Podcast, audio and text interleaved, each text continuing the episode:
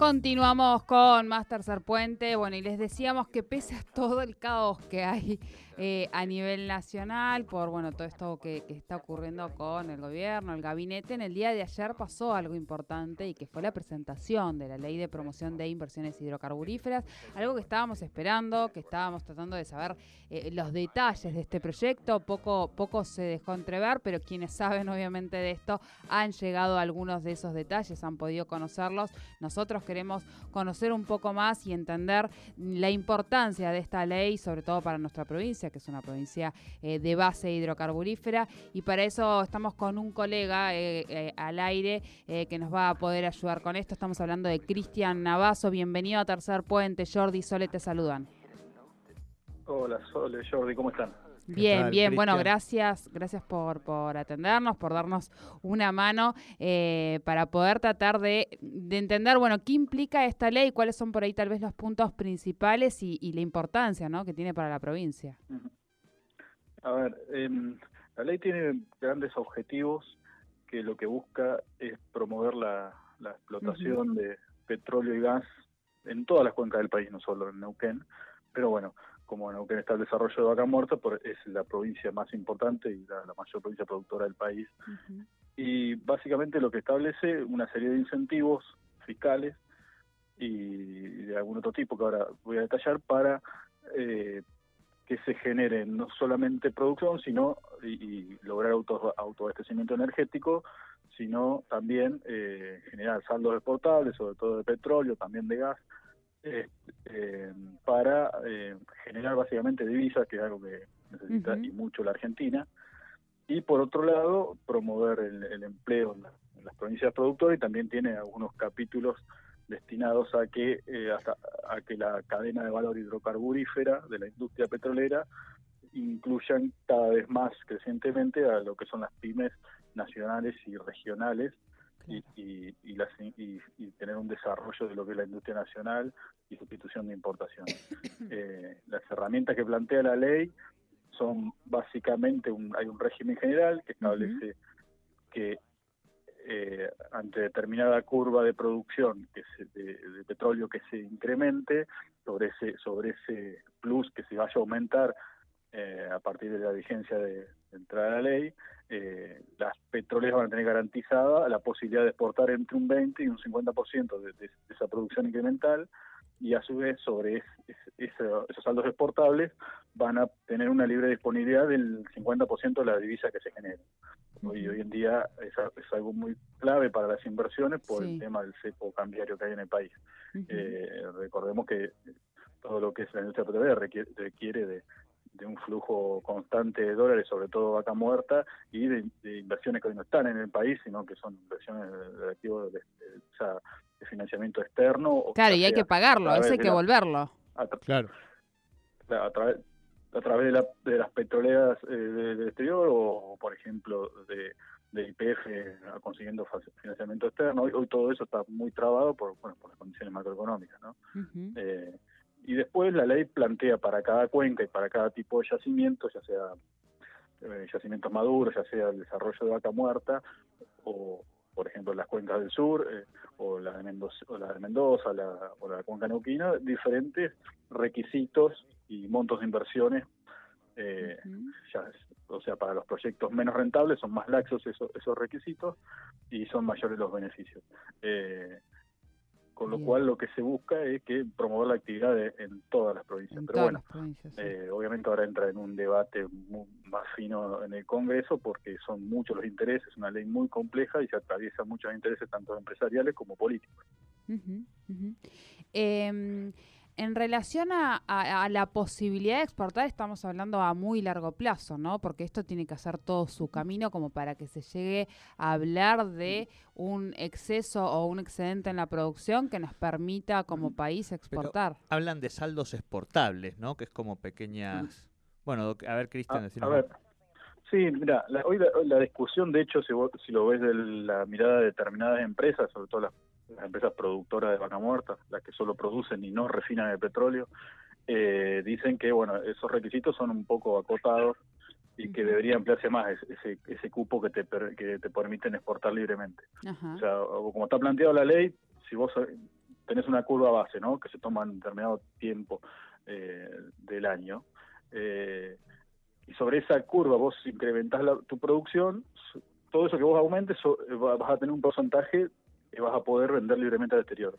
El 80% restante lo tenés que dedicar al mercado interno para no desabastecer precisamente el mercado interno. Eso es lo que se busca. O sea que no, no, estemos cometiendo un gran pecado que sería estar vendiendo el petróleo afuera y nos quedemos sin petróleo para refinar en la Argentina. La situación de la pandemia el año pasado generó que por primera vez en muchos años se exportara petróleo neuquino. Eh, hoy, eh, bueno, históricamente en las últimas décadas el, petróleo que más que se, se exporta es el, uno que se llama calidad escalante, que es el de Golfo San Jorge, en Chubut y Santa Cruz, eh, porque es más un porcentaje menor es el que se produce, se genera en el país, el que, que se procesa en el país, mejor dicho, para elaborar combustible, y el neuquino se demanda 100% para refinerías locales. El año pasado, como la pandemia paralizó todo lo que es la, la refinación, sobraba petróleo por todos lados, se empezaron a abrir mercados de exportación para el crudo de vaca muerta. La costa oeste de Estados Unidos, eh, Países Bajos, Bahamas, fueron algunos de los destinos donde se empezó a vender y, el crudo de vaca muerta empezó a ser conocido en el exterior. Y incluso este año también algunos saldos se, están exportando mes a mes. Pero bueno, lo que busca con la ley es dar un salto importante y que sean exportaciones, digamos, consistentes, o sea, para generar divisas, por un lado, pero también para, más que nada, para garantizar el, autoabastecimiento. Claro, claro.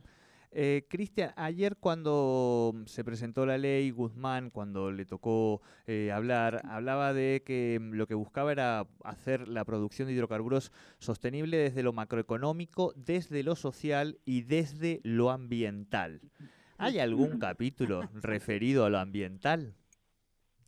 a ver, podemos tomar la parte ambiental desde dos, dos aristas. Una es el desarrollo del gas de vaca muerta, eh, te permite sustituir lo que son los eh, combustibles alternativos para generar energía. O sea, cuando falta gas, que es lo que ha pasado en el último año y medio, se empezó a solucionar ahora en el últimos dos meses con la puesta en marcha de Plan Gas, tenés que eh, recurrir sobre todo en el invierno, donde tenés que destinar mucho más gas a, las personas, a, los hogares para calefaccionarse, empieza a sobrar gas para otros usos, por ejemplo, el de generación de energía eléctrica. Entonces tenés que usar eh, los combustibles líquidos que son alternativos, que son más caros, mucho más contaminantes y que en muchos casos lo tenés que comprar en el exterior, con lo cual tenés sangría de, divisas muy importante. Entonces, ¿qué te permite el gas? El gas es un combustible fósil, obviamente, pero es mucho menos contaminante, por ejemplo, que, quemar combustibles líquidos que utilizar carbón, como se usa en muchas economías del mundo, como se usa en China, India, Australia, o sea, con lo cual se está llamado a ser lo que se denomina un combustible de, transición, o sea, de transición desde los combustibles fósiles hasta, hasta una matriz más limpia y más renovable, digamos. Eh, por eso se le abre una, una, una ventana de oportunidad de a 20 a 30 años a vaca muerta para poder exportar el gas mediante barco, mediante GNL. Con lo cual, bueno, desde ese punto de vista es más amigable con el ambiente porque tiene mucho menos emisiones de CO2, eh, el, consumo de gas en la matriz que, otro tipo de combustible. ¿no?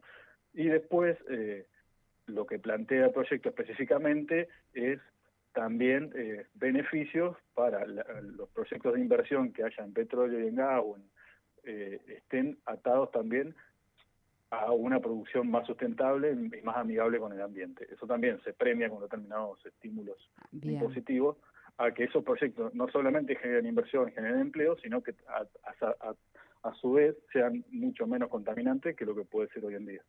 Bien. Cristian, ¿se sabe al menos, sé, que es muy pronto y que encima después del anuncio estalló en este país una crisis política gigantesca, pero se sabe al menos eh, sí, porque bueno, tenemos entendido que la OFEPI, o al menos eso es lo que decían claro, las repercusiones, digamos. Claro, alguna repercusión en relación a todos los sectores ¿no? que están involucrados. Hablamos de la OFEPI, sabíamos que había gobernadores que no habían visto en detalle, habían eh, discutido con los o, debatido junto a los equipos asesores, pero no habían visto nada alguna empresa? ¿Se sabe algo o, es muy pronto? A ver, lo, lo, que se, los por trascendidos de la parte empresarial, lo, eh, algún sector de las empresas, sobre todo las productoras, de petróleo que dicen bueno que este incentivo habría que ampliar un poco más la, la, exportación garantizada para que tenga un mayor impacto eh, en la ley. Y por parte del gobierno provincial, eh, hoy habló el gobernador Omar Gutiérrez en un acto y planteó algunos algunos ejes que están vinculados a ese tema de, la cuestión de las exportaciones y de, de, determinados condicionamientos que ponen las inversiones en vaca muerta, que dice que, que están dejando de lado a los proyectos que están en desarrollo porque, eh, como está planteada la ley, exige que un 20% de las inversiones sean a etapa piloto. Etapa piloto es cuando son los primeros pozos que se perforan en un proyecto. Lo que dice el gobierno es que los mayores proyectos que hoy tienen posibilidad de, atravesar de atraer capitales por el nivel de rentabilidad que están teniendo son los que están en desarrollo, o sea, los que ya están funcionando, muchos pozos desarrollados y ya son rentables, con lo cual ven ahí que habría que hacer alguna modificación, planteó sin mayores detalles algunos puntos que le hacen ruido en cuanto a las facultades que se avasallarían de las provincias, con lo cual dijo que va a trabajar tanto con los equipos de provincia, con como con el IAPG, que es el instituto que, nuclea a las petroleras, y que van a, van a ir al Congreso a plantear un cambio ¿no? a la ley. Claro, pero por lo que vos decís, eh, el, tono, digamos, es eh, de modificaciones y de negociación, como pasa siempre con, con una ley, pero no de una férrea oposición, digamos, a, no, sí, no, al texto. No, hay nadie, ningún actor relevante del sector que se haya opuesto. Todos dicen que es, el, una herramienta, o sea, plantea herramientas concretas para, para que genere mayor competitividad eh, la industria petrolera nacional en, un concierto internacional donde hay que atraer inversiones extranjeras, pero bueno, eh, la puja está en los detalles. Y obviamente cada provincia tiene sus intereses, no es lo mismo eh, claro. las necesidades que tiene Vaca Muerta con la necesidad que puede tener Campos Maduros o, el petróleo pesado del sur del país. O sea, son realidades bastante diferentes, con lo cual hay también diferentes diferencias en el seno de, las provincias productoras también, obviamente. Bien, bien. Bueno, te agradecemos de verdad mucho eh, este contacto, poder eh, darnos un, un, panorama bastante eh, muy claro para poder ir entendiendo de qué se trata y bueno, qué es lo que se va a debatir en el Congreso. Bueno, un gusto charlar con ustedes y hasta la próxima. Hasta la próxima, muchísimas gracias. Hablábamos con Cristian Navazo, él es periodista de aquí, de nuestra zona, eh, un poco tratando de entender los detalles de esta ley de promoción e inversión en hidrocarburos que se, eh, que se presentó en el día de ayer, pero bueno, pasó desapercibida con tanta crisis, casi no se ha hablado sobre el tema, o hizo alguna mención al gobernador, lo decía recién Cristian, hubo alguna cosa, pero la verdad que eh, todo pasó para la atención a, la crisis política y la verdad que es importante que entendamos los detalles de esta ley que se va a debatir en el Congreso próximamente.